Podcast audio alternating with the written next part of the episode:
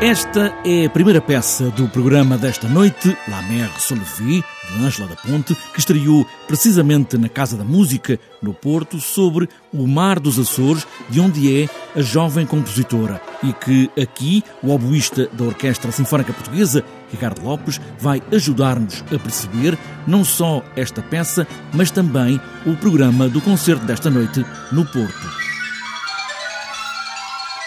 que é uma peça que vive muito de cores e de contrastes na textura orquestral, portanto, quase com sonoridades às vezes a lembrar os impressionistas. Portanto, é uma peça muito interessante e muito bem escrita para a, eh, para a orquestra.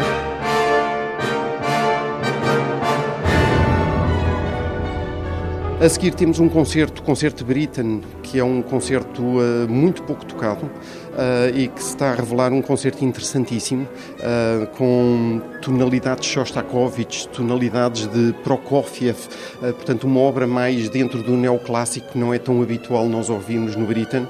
com o nosso solista, o Artur Pizarro, que é um músico absolutamente excepcional, portanto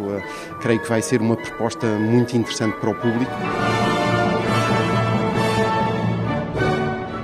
E depois uma Sinfonia de Schumann, a Quarta Sinfonia de Schumann, que é uma obra eh, que se desenvolve quase como se fosse um ciclo, portanto, completamente encadeados os andamentos, eh, mas de uma, de uma